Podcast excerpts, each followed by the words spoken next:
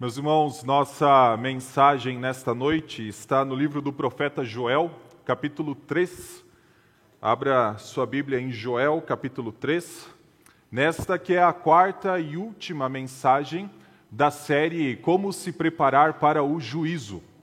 Então, essa é a quarta mensagem no livro do profeta Joel, onde nós vimos que esse profeta exortou o povo de Judá a lamentar pelo pecado, a converter-se dos seus pecados ao Senhor, a invocar o nome do Senhor e hoje a proclamar o dia do Senhor.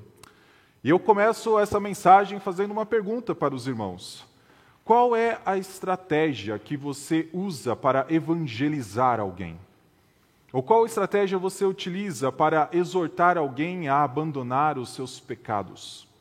Quando eu olho para o livro do profeta Joel, eu encontro uma estratégia muito clara que este profeta empregou para fazer Judá se afastar dos seus pecados e se aproximar de Deus. Basicamente, Joel apresentou aquilo que é maior. Primeiro, nós enxergamos no capítulo 1 que, quando ele chama o povo a lamentar os seus pecados, Joel mostra que o Senhor está disciplinando o povo, e nós vimos que ele envia gafanhotos, que ele envia uma seca, que ele envia então um grande, uma grande situação difícil para o povo viver, para que o povo entendesse que há algo maior, há um perigo maior. E esse perigo maior está apresentado na primeira parte do capítulo 2. O perigo maior é, não é apenas o viver debaixo dessa disciplina. O perigo maior é, se não se arrepender dos seus pecados, é um dia encontrar o Senhor como o próprio inimigo. Depois, o, o profeta chama o povo a se arrepender dos seus pecados e a se converter, prometendo que a seca seria restaurada em um tempo de abundância que os gafanhotos não estariam mais sobre a terra, que não haveria mais lamento e que até mesmo o culto ao Senhor seria restaurado. Mas então o profeta faz algo além. Ele diz: Mas há algo maior. Se a alegria vai ser restaurada, se a subsistência vai ser restaurada, se até o culto ao Senhor vai ser restaurado, há algo maior. E isso está na segunda metade do capítulo 2, quando ele diz que o Senhor derramaria do seu espírito. E nós encontramos esse algo maior sendo realizado na vida da igreja, quando em Atos 2 nós encontramos Pedro falando que o que aconteceu ali, aquele grande momento onde 3 mil pessoas se converteram, foi o que foi dito por intermédio do profeta Joel, quando o Senhor então derramaria do seu espírito. Só que Joel deixou algo ainda maior para o final. E nós encontramos isso então no capítulo 3. Ele quer falar a respeito do maior dos dias, para que nós entendamos que esse maior dos dias dá início àquilo que é eterno. Capítulo 3 diz assim: Eis que naqueles dias e naquele tempo, em que mudarei a sorte de Judá e de Jerusalém, congregarei todas as nações e as farei descer ao vale de Josafá. E ali entrarei em juízo contra elas, por causa do meu povo e da minha herança Israel a quem elas espalharam entre os povos, repartindo a minha terra entre si. Lançaram sorte sobre o meu povo e deram meninos em troca de prostitutas e venderam meninas por vinho que beberam. O que vocês têm contra mim, Tiro, Sidom e todas as regiões da Filistia, estão querendo se vingar de mim? Se é isso que vocês querem, sem demora farei com que essa vingança caia sobre a cabeça de vocês visto que vocês levaram a minha prata e o meu ouro, e puseram as minhas joias preciosas nos seus templos, e venderam os filhos de Judá e os filhos de Jerusalém aos filhos dos gregos, para afastá-los da sua terra. Eis que eu os trarei desse lugar, para onde vocês os venderam, e farei com que a vingança caia sobre a própria cabeça de vocês. Venderei os filhos e as filhas de vocês aos filhos de Judá e estes os venderão aos sabeus, que são uma nação distante, porque o Senhor o disse. Proclamem isto entre as nações. Declarem guerra santa e convoquem os valentes. Que todos os homens de guerra se apresentem e se preparem. Transformem as suas lâminas de arado em espadas e as suas foices em lanças. Que o fraco diga: Eu sou forte Todos vocês, povos vizinhos, apressem-se e venham depressa e reúnam-se ali. Faze descer os teus valentes, ó Senhor.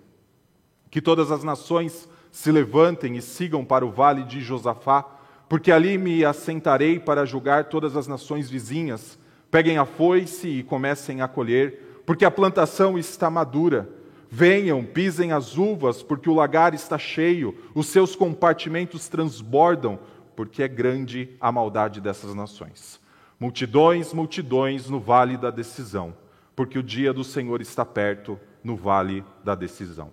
O sol e a lua se escurecem e as estrelas deixam de brilhar. O Senhor rugirá de Sião e de Jerusalém fará ouvir a sua voz.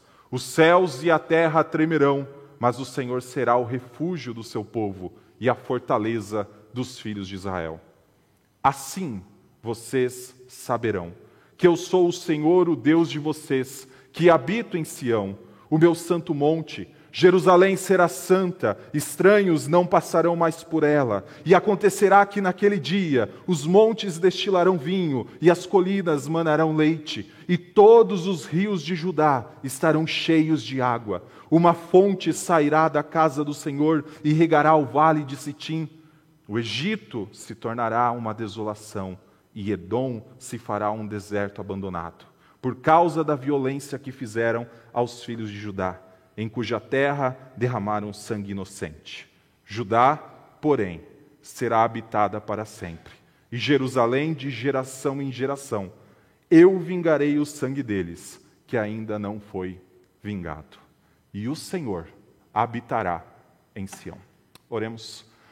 Santo Deus, nós somos gratos, ó Pai, pela Sua palavra que nos exorta, que nos exorta a olhar para aquilo que é maior do que esta existência presente por mais grandiosa que ela tenha sido feita por causa da obra de Cristo, nós devemos esperar mais, esperar a volta do nosso Senhor, esperar ao Pai a eternidade que passaremos com Ele. E é isso que nós encontramos neste capítulo 3 de Joel.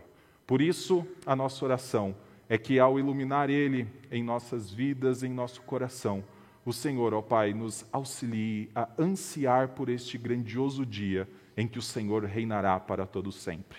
Nossa oração no nome santo de Cristo. Amém. Meus irmãos, o livro de Joel termina falando a respeito daquele dia que ele disse que está perto, que é um dia terrível, que é um dia grande. Mas esse dia, que é o maior dos dias, é também o início de algo que é eterno. E por isso nós precisamos proclamar a respeito dele. Proclamar para que as pessoas deixem os seus pecados e se convertam a Deus. Proclamar a respeito deles para que as pessoas deixem de confiar em si mesmas e confiem mais em Deus. E por isso Joel termina a sua mensagem, depois de falar a respeito de catástrofes, depois de falar a respeito de seca, mas sempre dizendo: há um risco maior, há o risco de um dia se encontrar com o Senhor como inimigo. Mas Joel está escrevendo para os filhos de Judá está escrevendo para o seu povo, dizendo o seguinte: quando vocês virem esses dias, vocês saberão que eu sou o Senhor. E é isso que ele termina falando no versículo 17: Assim vocês saberão que eu sou o Senhor, o Deus de vocês. Como os filhos de Judá saberiam isso? E como as nações precisam saber disso? Com quatro características a respeito desse dia do Senhor. A primeira delas, que está do versículo 1 até o versículo 3, é que esse é o dia do juízo do Senhor contra as nações. Eis que naqueles dias e naquele tempo, em que mudarei a sorte de Judá e de Jerusalém, congregarei todas as nações e as farei descer ao vale de Josafá. Quando nós olhamos para esse texto, nós podemos perder uma conexão que ele faz com o capítulo anterior que é a conexão de uma partícula que tem no hebraico que é um porquê. Porque o Senhor fez algo, então tem um resultado. E o resultado está no versículo 32 do capítulo 2. Olha ali o que diz: E acontecerá que todo aquele que invocar o nome do Senhor será salvo. Porque no Monte Sião e em Jerusalém estarão os que forem salvos, como o Senhor prometeu, e entre os sobreviventes aqueles que o Senhor chamar. Porque naqueles dias e naquele tempo em que mudarei a sorte de Judá. Então há algo que o Senhor fará para que os seus filhos estejam a salvos no Monte Sião, estejam a salvos em Jerusalém, estejam a salvos na presença dele. E o que ele fará está descrito então nesse capítulo 3. E a obra consumada do Senhor nesse grande e terrível dia que é chamado em Joel de o dia do Senhor. O que o Senhor fará então? Primeiro, julgar as nações. E quando a gente olha para essa ideia do Senhor julgando as nações, tem três verbos no versículo 2 que nos ajudam a entender um pouco o que significa essa ideia de julgar as nações. Primeiro, o Senhor diz que ele congregará todas as nações, depois que as fará descer até o vale de Josafá e que entrará em juízo contra elas. E eu acredito que três, ah, os três verbos indicam um progresso. Primeiro, o Senhor está congregando as nações. E sabe o que isso significa? Aos olhos do Senhor no último dia, não haverá diferença entre as nações. Elas serão reunidas como uma só. O Senhor junta pessoas que nasceram no leste, no oeste, no norte, no sul, em países completamente diferentes, e eles a faz congregar, eles a torna uma só para entrar em juízo contra elas. E isso traz uma lição bastante importante para nós que é a lição de que o Senhor enxerga aqueles que são seus inimigos e o Senhor enxerga aqueles que são seus aliados. O Senhor enxerga aqueles que são seus filhos e o Senhor enxerga aqueles que não são seus filhos. O Senhor, no último dia, congregará as nações, por mais diversas que elas sejam, em uma só.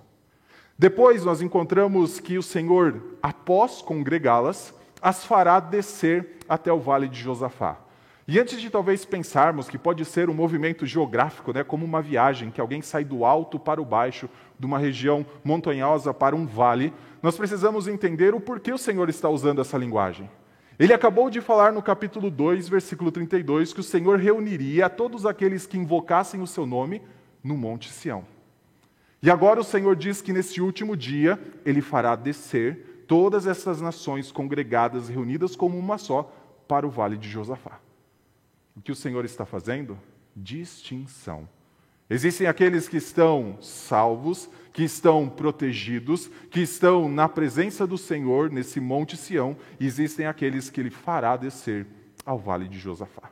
Não necessariamente algo geográfico, literal, como alguém que sai de uma montanha para o vale, mas uma distinção espiritual. O Senhor está fazendo uma distinção e ele a fará isso no último dia. E depois diz que ele entraria em juízo contra elas. E é muito interessante que não é com as pessoas que estão no alto do monte, são as pessoas que ele faz descer ao vale de Josafá. Quando a gente pensa nesse vale de Josafá, se a gente tentar identificar ele nas Escrituras ou em qualquer livro que fale a respeito da geografia de Israel, da terra da Palestina, nós vamos ter extrema dificuldade de identificar se fica no norte, no sul, no leste, no oeste. Possivelmente é mais uma linguagem simbólica do profeta Joel para dizer o seguinte: é o vale em que o Senhor julga.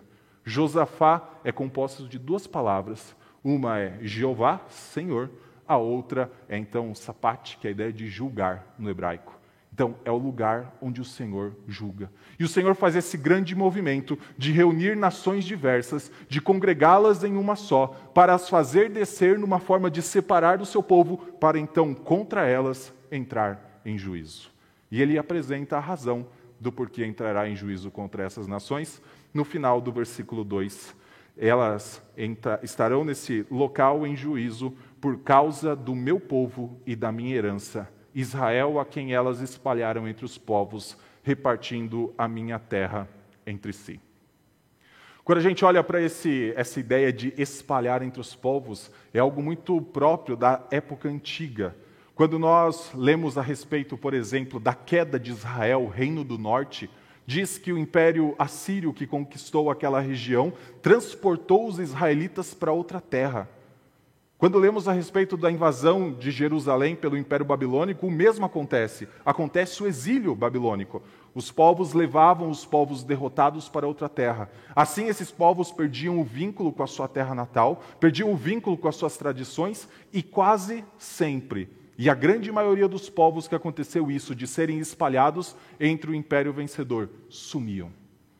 Mas o Senhor diz: essas nações espalharam o meu povo entre os diversos locais do mundo, mas eu os reuni.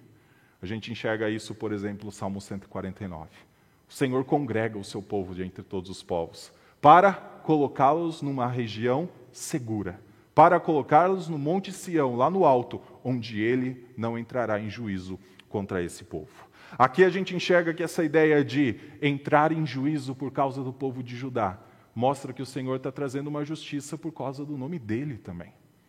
Afinal, o povo que uma vez foi espalhado também foi zombado.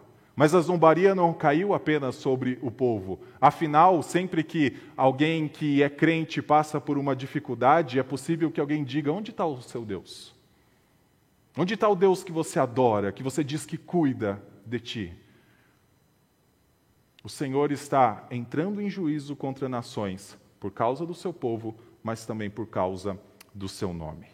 Então, essa é a primeira característica que nós precisamos falar a respeito desse dia que é maior a primeira característica é: aqueles que não estão resguardados, salvos com a presença do Senhor, um dia encontrarão o Senhor como juiz de suas vidas. Segunda característica desse dia é que este é o dia de retribuição segundo as obras de cada um.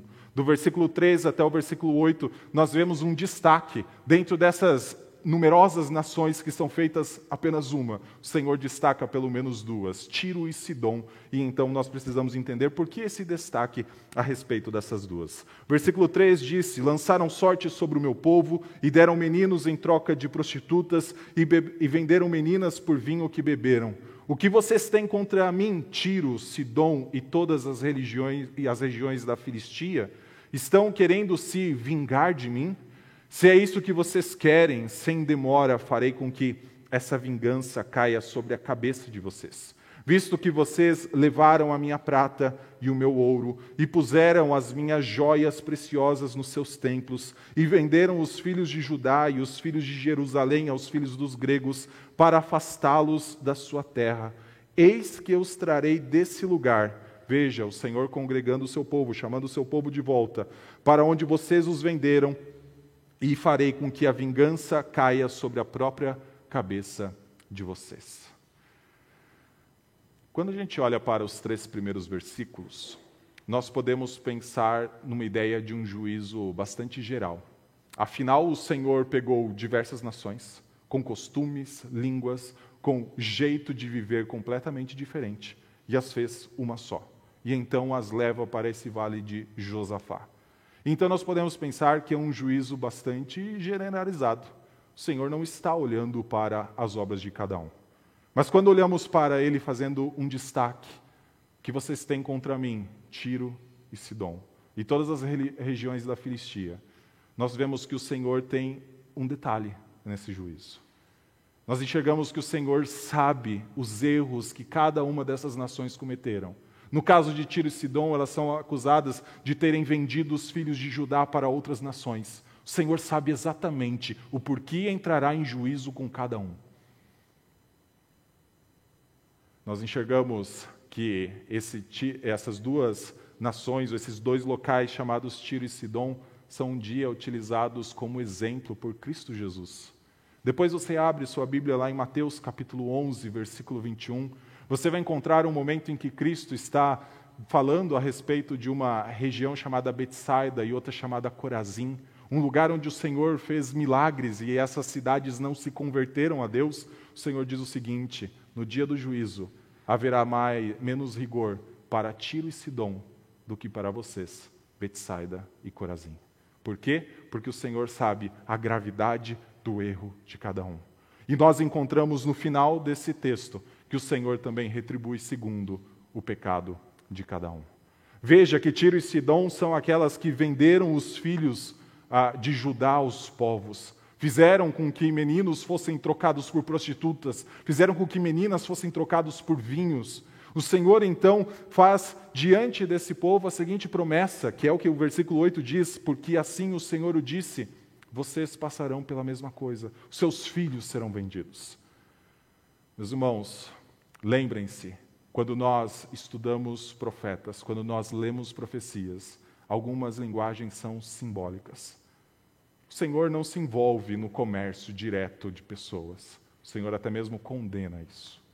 Mas quando nós olhamos para o Senhor dizendo, vocês fizeram isso, por isso acontecerá isso, nós estamos enxergando um ato de retribuição segundo as obras de cada um.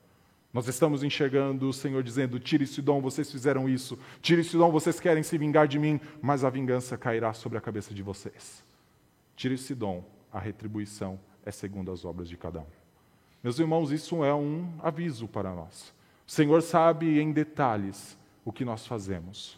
O Senhor sonda até mesmo aquilo que nós não sabemos. O Senhor é um Deus específico. Ele sabe o porquê entrará em juízo com cada um.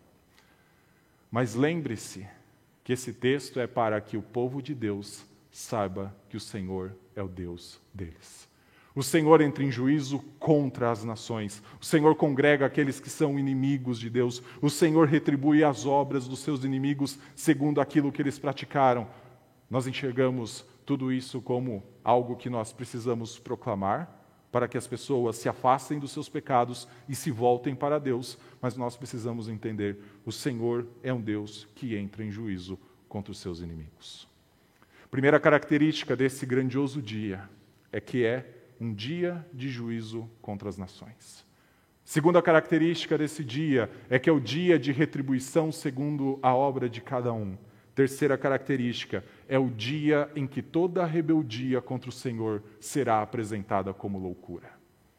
O dia em que toda rebeldia contra Deus será revelada como loucura. Do versículo 9 até o versículo 16, nós temos então o anúncio daquilo que deveria ser proclamado. E nós precisamos tomar alguns cuidados enquanto nós lemos esse texto. Se você olhar na sua Bíblia, talvez, se ela estiver, a Bíblia principalmente em papel, você encontrará que é uma mudança na forma de estruturar o texto. Nós saímos de um texto narrativo para uma poesia. E nós enxergamos que dentro dessa poesia nós temos então alguma, alguns cuidados a serem tomados e eu vou destacar algum deles. Versículo 9, então, que fala a respeito desse momento em que toda rebeldia será vista como loucura aos olhos do Senhor. Nós encontramos assim: proclamem isto entre as nações, declarem guerra santa e, os, e convoquem os valentes, que todos os homens de guerra se apresentem e se preparem Transformem as suas lâminas de arado em espadas e as suas foices em lanças. Que o fraco diga: Eu sou forte.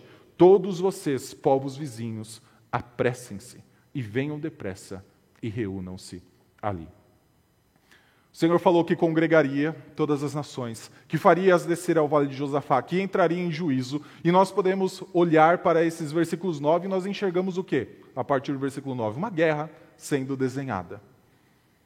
E poderíamos ficar com essa ideia de que será uma grande batalha entre duas forças rivais. Afinal, está sendo chamado para formarem espadas, formarem lanças, que o fraco diga eu sou forte. É possível que ficamos, fiquemos com a imagem de que nesse grandioso dia haverá duas forças completamente antagônicas capazes de duelarem numa guerra sangrenta. Só que quando nós olhamos com detalhes para esses versículos 9 até o versículo 11, nós encontramos algumas ironias que o profeta Joel faz em relação a este anúncio. Primeiro, nós enxergamos que ele está declarando uma guerra santa. Os povos deveriam declarar uma guerra santa. Qual é o problema disso? A guerra santa seria contra o Senhor. O Senhor está chamando os povos, os congregando dentre as nações, para virem se colocar na presença do Senhor. Essa já é a primeira loucura, acreditar que há uma guerra santa. É claro, é uma linguagem da época. Todas as nações que se envolviam numa guerra acreditavam que era uma guerra movida pelos seus deuses. Mas aqui nós temos já um aspecto de ironia. Mas talvez as duas maiores estão no final do versículo 9 e também no versículo 10. Que todos os homens de guerra se apresentem e se preparem. E então, no versículo 10, transformem as suas lâminas de arado em espadas e as suas foices em lanças. Veja que homens de guerra estão sendo chamados para uma batalha, mas eles devem pegar suas foices e transformar em lanças, suas lâminas de arado em espadas. Como homens de guerra, já não possuíam espadas e lanças. Como homens de guerra precisam converter nos últimos instantes suas lâminas de trabalhar a terra, suas foices de fazer colheita, em armas de guerra no último instante. Não são homens de guerra? Final do versículo 10 diz o seguinte: e talvez nós até utilizemos este versículo, que o fraco diga: Eu sou forte. Mas o fraco aqui está entre as nações que estão diante do Senhor. E quando nós lemos ah, o texto, é possível traduzir a parte final desta frase da seguinte forma: que o fraco diga, Eu sou um guerreiro. Ou seja, uma pessoa que não era um guerreiro. Homens que precisaram transformar suas ferramentas de trabalho em espadas. Estão sendo convocados para uma guerra, para se colocar diante do Senhor. Todos, absolutamente todos, se colocarão diante do Senhor.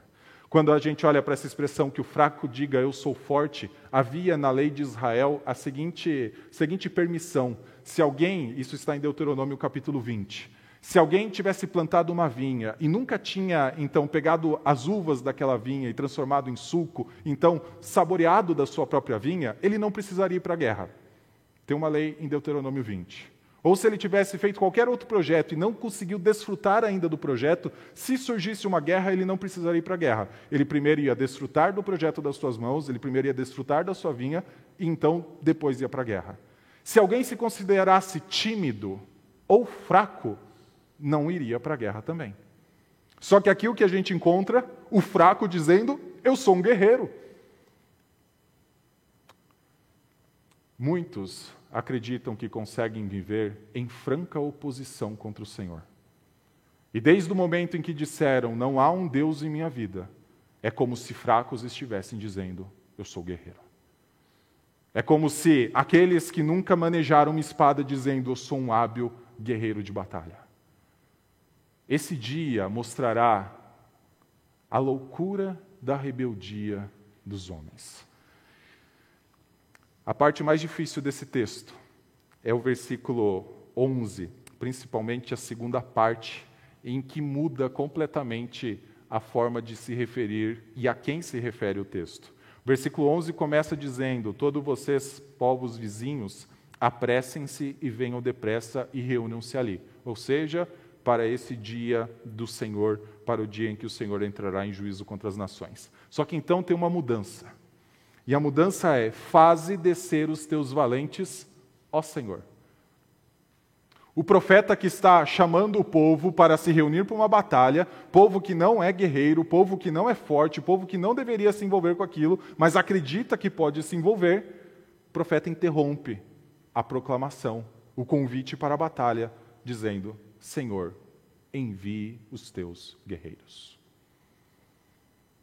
Para a guerra vêm pessoas completamente despreparadas. E para a guerra vêm os guerreiros que o Senhor então prepara. A gente continua pensando, há uma grande batalha sendo esperada para esse grande dia. Afinal, o Senhor está reunindo todas as nações da terra, o Senhor está reunindo todos aqueles que falam línguas diferentes em uma só. Eles são um exército organizado para ser um só. O Senhor vai se colocar diante deles como inimigo deles, então haverá uma grande batalha. O Senhor está reunindo seus valentes. Só que então há a mudança. E a mudança é surpreendente, porque não há batalha. Versículo 12: Que todas as nações se levantem e sigam para o vale de Josafá, porque ali me assentarei para julgar todas as nações vizinhas. Peguem a foice e comecem a colher, porque a plantação está madura Venham, pisem as uvas, porque o lagar está cheio, os seus compartimentos transbordam, porque é grande a maldade dessas nações. De uma imagem de juízo, muda para uma imagem de agricultura, a ideia de alguém pegando suas foices, suas relhas de arado, e então transformando em armas de guerra. Então transforma-se para uma imagem militar, só que do nada volta para a imagem do juízo, uma imagem judicial, e volta para uma imagem de agricultura, onde aqueles que estão com armas nas mãos, espadas que antes eram relhas de arado, lanças que antes eram foices, se encontram diante de pessoas com foices nas mãos, ou seja, não armas de guerra, separadas para a colheita. E talvez de todas as imagens que mais diga que não há oposição alguma nesse último grande dia, é a imagem do pisar um lagar cheio. Versículo 13, depois de falar, peguem a foice e comecem a colher, diz: Porque a plantação está madura, venham, pisem as uvas, porque o lagar está cheio, os seus compartimentos transbordam, porque é grande a maldade das nações.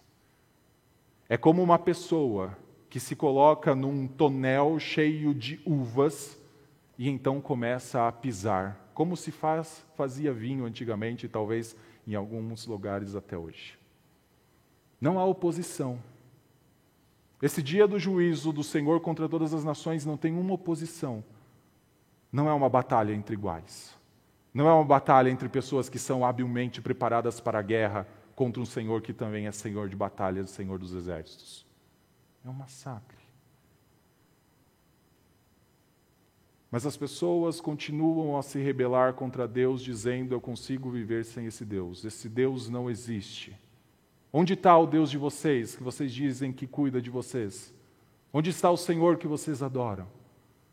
Acreditando-se que é possível colocar em pé de igualdade com o Senhor. Desde o princípio foi assim. Desde o princípio, homem e mulher quiseram ser como Deus. E ser como Deus é ser independente de Deus, é ser igual a Deus.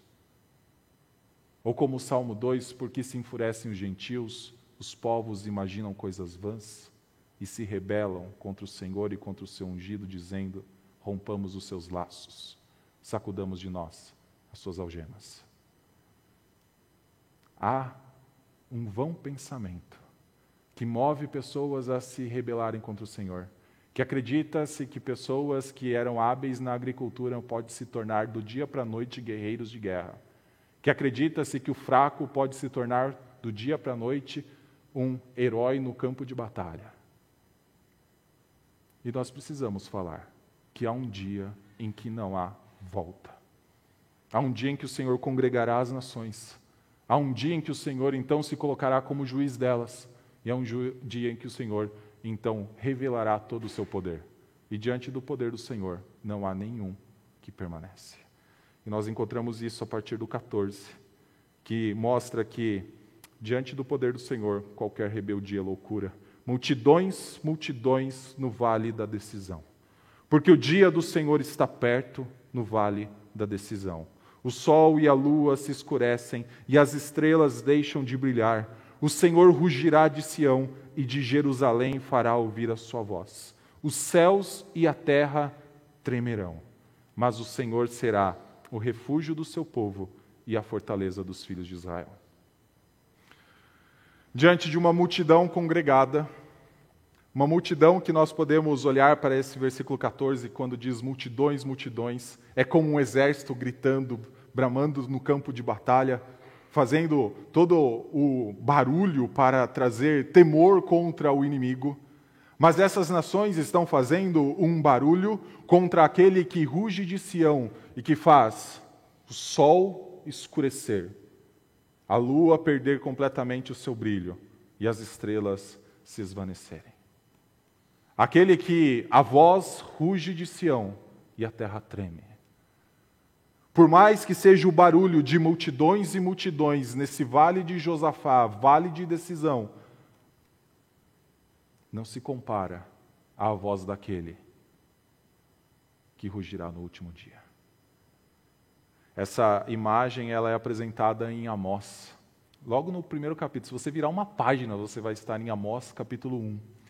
E você encontrará o Senhor rugindo como um leão de Jerusalém. E então diz que não há escapatória. Então diz que a terra treme. Meus irmãos, se até a terra treme, podem ser bilhões e bilhões, não há oposição alguma. Esse é o dia do veredito. Esse é o dia da decisão. Esse é o dia em que não há mais possibilidade alguma de reversão esse é um dia que precisa ser anunciado.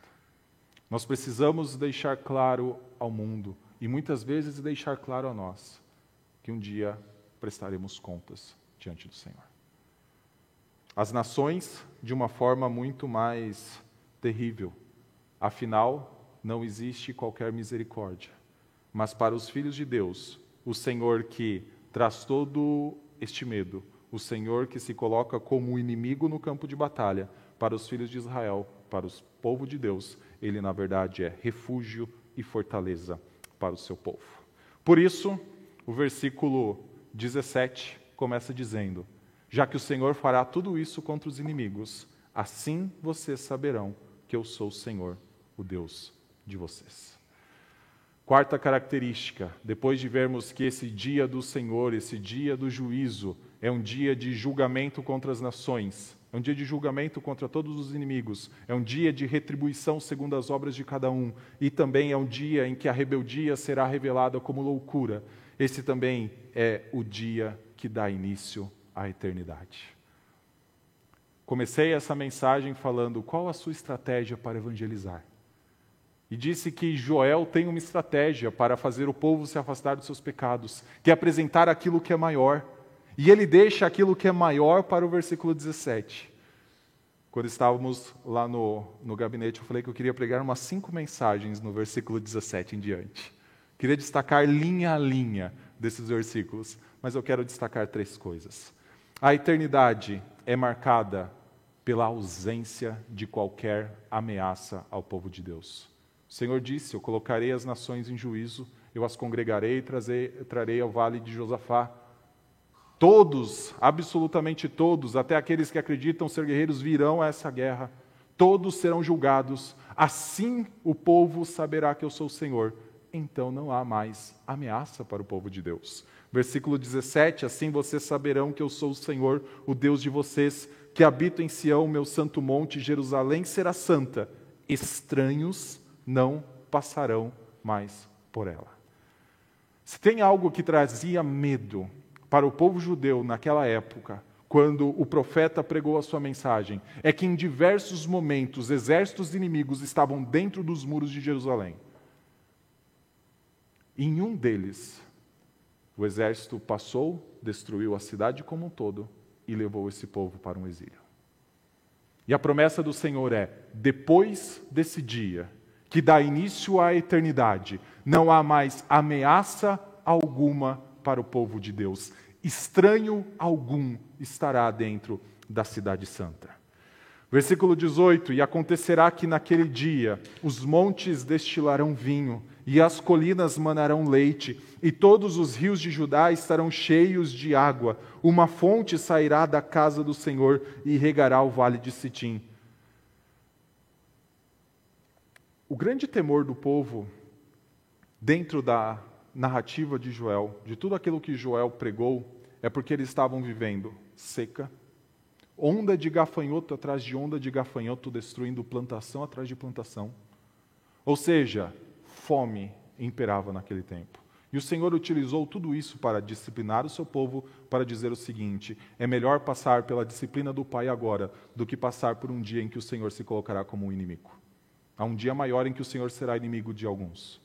É melhor passar por uma disciplina de Deus agora.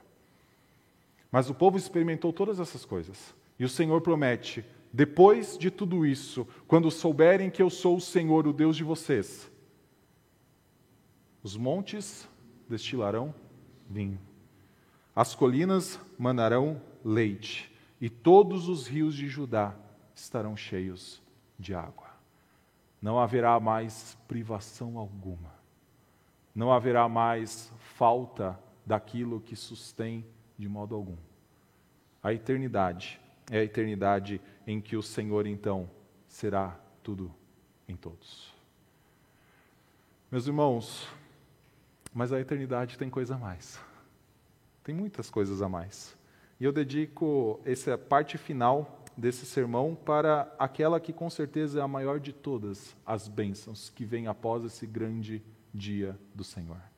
E a maior de todas as bênçãos, nós já desfrutamos ela de uma maneira desde já.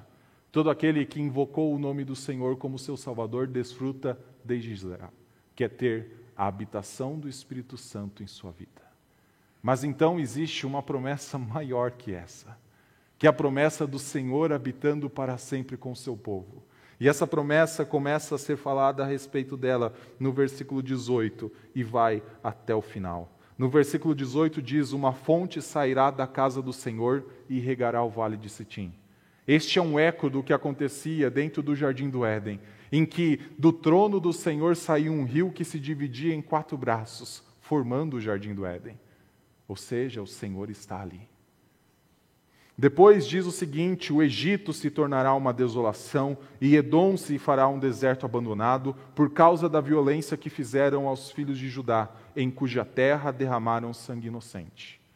Se aqueles que um dia derramaram sangue inocente nessa terra, não haverá mais ameaça, não haverá mais estranhos nessa terra, então nós temos aqui mais um dos benefícios, mas eu não me deterei nele.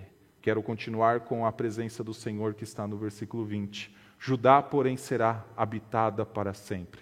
E Jerusalém de geração em geração. Eu vingarei o sangue deles que ainda não foi vingado, e o Senhor habitará em Sião. Todas as nações congregadas, levadas para o vale de Josafá. Por quê? Porque o Senhor estava resgatando o seu povo no monte Sião. Só que o Senhor não apenas coloca o seu povo em um lugar seguro, o Senhor se faz presente com o seu povo em um lugar seguro. Sião será habitada pelo Senhor. João termina o seu livro de Apocalipse. E eu peço que os irmãos abram lá nos últimos capítulos, falando a respeito do último dia, falando a respeito do que vem depois do último dia falando a respeito do maior dos dias e falando a respeito da eternidade.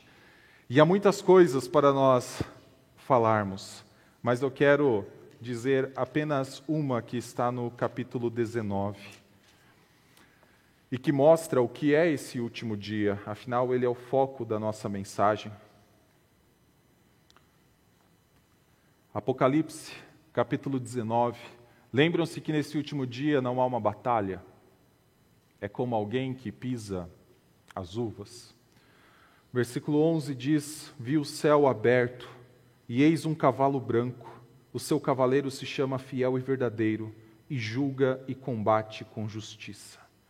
Os seus olhos são como chama de fogo, na cabeça dele há muitos diademas. Tem um nome escrito que ninguém conhece, a não ser ele mesmo. Está vestido com um manto encharcado de sangue, e o seu nome é Verbo de Deus. Os exércitos do céu o seguiam, montados em cavalos brancos e vestidos de linho finíssimo, branco e puro. Da sua boca sai uma espada afiada para com ela ferir as nações. Ele mesmo as regerá com o cetro de ferro, e ele mesmo é o que pisa o lagar do vinho do furor da ira do Deus Todo-Poderoso. No seu manto e na sua coxa está escrito um nome: Rei dos Reis e Senhor dos Senhores. Uma das coisas mais difíceis de entender em Joel capítulo 3 é para quem o Senhor diz: pegue a foice e pise o lagar do vinho. Apocalipse diz: Este é o Verbo de Deus. Este é o Rei dos Reis e Senhor dos Senhores. Este é fiel e verdadeiro.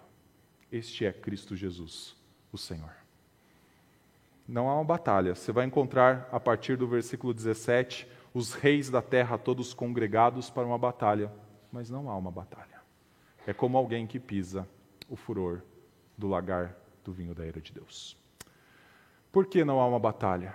Porque a maior batalha que Cristo precisou travar para eu e você não estarmos do lado oposto de Deus foi travada numa cruz. Por isso, o versículo 13 diz: ele está vestido com um manto encharcado de sangue, seu nome é Verbo de Deus. Para que eu e você não nos encontrássemos, no, não sejamos encontrados no último dia como inimigos de Deus, como aqueles que foram reunidos para este vale de decisão, para esse vale do julgamento do Senhor. Para que eu e você não sejamos encontrados como pessoas que continuam em rebeldia, acreditando serem mais do que são, Cristo Jesus se fez como nós. Cristo Jesus se fez como nós. Foi para uma cruz. E antes desta batalha final, o seu manto já estava tingido de sangue. Porque na cruz ele morreu em nosso lugar.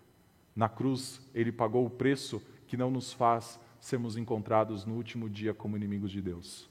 Na cruz ele garantiu este acesso eterno à presença do Senhor este acesso eterno a este lugar onde não há mais ameaças, a este acesso eterno, a este lugar onde não há mais privação alguma. Meus irmãos, Cristo Jesus é o único capaz de afastar um povo dos seus pecados, de afastar aqueles que caminham rumo a este vale de decisão como rebeldes, loucos em seus pensamentos vazios. Somente Cristo pode fazer isso. Qual a estratégia para nós evangelizarmos? Qual a estratégia para nós anunciarmos que as pessoas devem abandonar os seus pecados e se voltarem para Deus? Se não falar a respeito daquele que é maior, se não falar a respeito daquele que é Senhor dos senhores e Rei dos reis, se não falar a respeito do nosso Senhor e Salvador Jesus Cristo.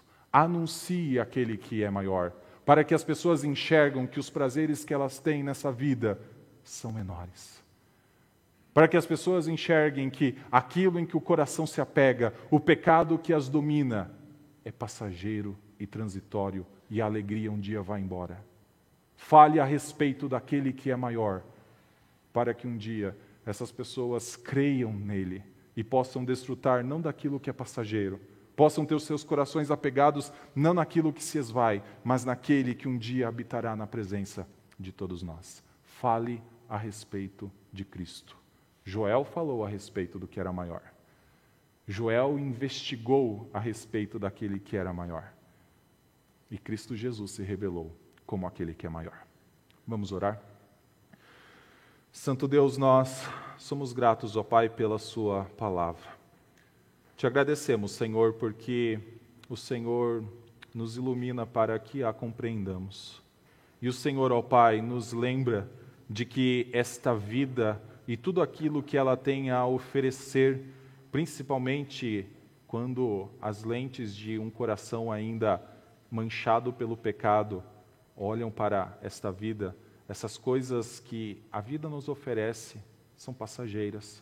Obrigado, ó Pai, porque a Sua palavra nos revela aquilo que é bom e separa daquilo que é mal, como uma luz que se coloca no caminho para revelar as pedras que ali podem existir. Obrigado a Deus, porque a Sua palavra fala a respeito desse dia, que não deve ser esquecido por ninguém, que deve estar na mente de todos os crentes que confessam Cristo como seu Senhor, para que as suas vidas, desde já, sejam organizadas à luz desse dia. Ajuda-nos, ó Pai, a organizarmos a nossa vida, a colocarmos o nosso coração na Sua verdade, a abandonarmos o pecado e a amarmos o Senhor sobre todas as coisas. Nossa oração é no nome santo de Jesus, aquele que possibilita tudo isso. Amém.